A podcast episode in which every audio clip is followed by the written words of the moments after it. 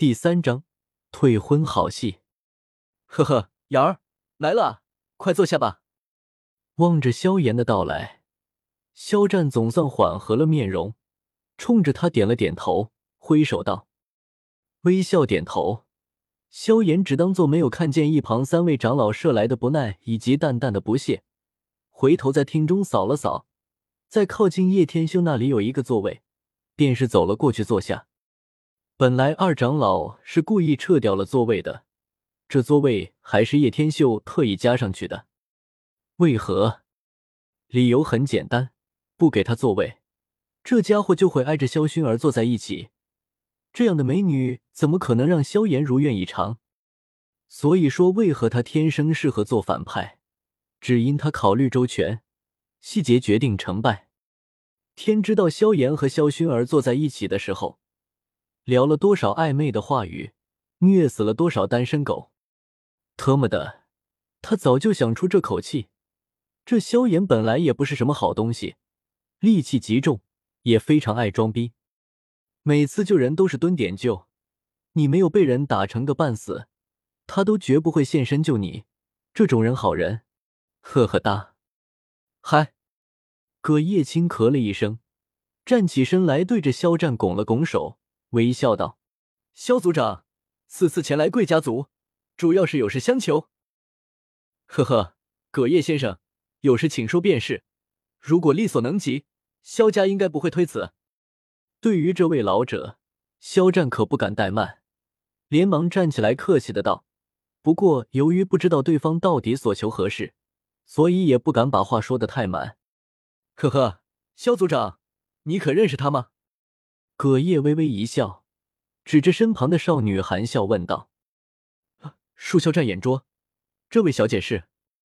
闻言，肖战一愣，上下打量了一下少女，略微有些尴尬的摇了摇头：“嗨，她的名字叫纳兰嫣然。”纳兰嫣然，纳兰老爷子的孙女纳兰嫣然。肖战先是一怔，紧接着满脸大喜。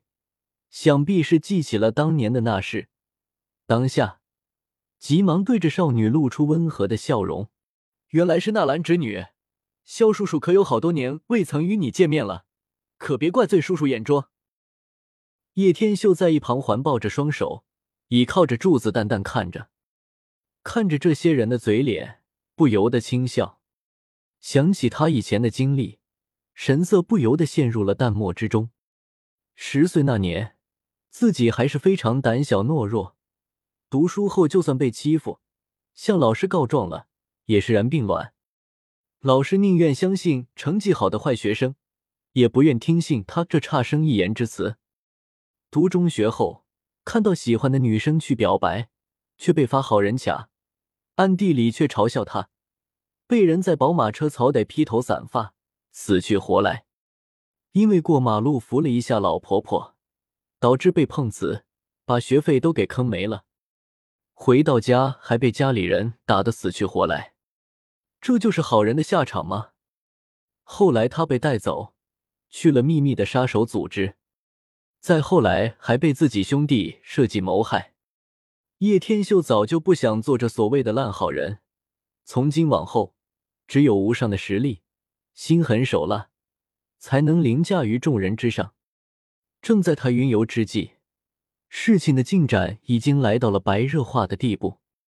宗主大人在询问过嫣然之后，知道他与萧家还有一门亲事，所以，所以宗主大人想请萧族长能够解除了这婚约。葛叶说道。卡，萧战手中的玉石杯轰然间化为了一捧粉末，娇躯微微一颤，纳兰嫣然呐呐的道。萧叔叔，呵呵，叫我萧族长就好。叔叔这称谓我担不起。你是未来云岚宗的宗主，日后也是斗气大陆的风云人物。我佳瑶不过是资质平庸之辈，也的确是配不上你。淡淡的挥了挥手，肖战语气冷漠的道：“多谢肖族长体谅了。”闻言，一旁的葛叶大喜，对着肖战陪笑道：“肖族长。”宗主大人知道今天这要求很是有些不礼貌，所以特地让在下带来一物，就当做是赔礼。说着，葛叶伸手抹了抹手指上的一枚戒指，一只通体泛绿的古玉盒子在手中凭空出现。小心的打开盒子，一股异香顿时弥漫了大厅，闻者皆都是精神为之一畅。三位长老好奇的伸过头，望着玉匣子内，身体猛地一震，惊声道：“聚气散！聚气散，它的作用便是能够让一位九段斗之气百分之百的成功凝聚斗之气旋。”大厅之中，听着三位长老的惊声。厅内的少年少女们眼睛猛地瞪大了起来，一双双炽热的目光死死的盯在葛叶手中的玉匣子。呵呵，这是出自丹王古河之手的炼气散，对吗？叶天秀忽然在凝重气氛下插嘴说道：“这位小兄弟是如何得知？”葛叶愣了一下，自己还没有介绍他就知道了。我自然知道，只是嘛。炼气散当做赔礼，实在不怎么样。叶天秀轻轻一笑，心中却是有着自己的盘算。此言一出，顿时让在场所有人都为之震惊起来。这家伙竟敢当着葛叶面前说丹王古河制造的丹药不怎么样！宁儿，别胡说八道！大长老着急起来，这孩子怎么可以这么傻？放肆！萧宁，你竟敢口出狂言，说丹王古河的炼气散不怎么样？肖战呵斥一句：“这位小兄弟，未免也太猖狂了一点。”葛叶也是脸色骤变，冷漠说道：“大胆！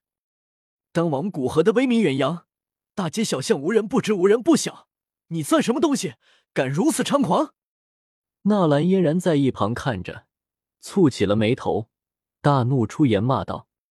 这家伙实力是有，只是竟敢小看丹王古河的聚气散，未免也太猖狂了。立马对此人生出了厌恶。先不说这是出自丹王古河之手，仅凭聚气散的三品丹药就已经是小镇可望不可及的的丹药，他凭什么说这话？不信，你们等着瞧，有人会比我更小瞧这个聚气散。叶天秀耸了耸肩。摊手说道：“对于周围那些人的震惊与谩骂，他丝毫不在乎。他本来就对这些人无感，这些人迂腐虚伪的很，他叶天秀也不屑与之为伍。”叶天秀暗中却是露出一抹微不可及的狞笑。他连萧炎唯一装逼的手段都给封绝了，接下来才是好戏开场的时候。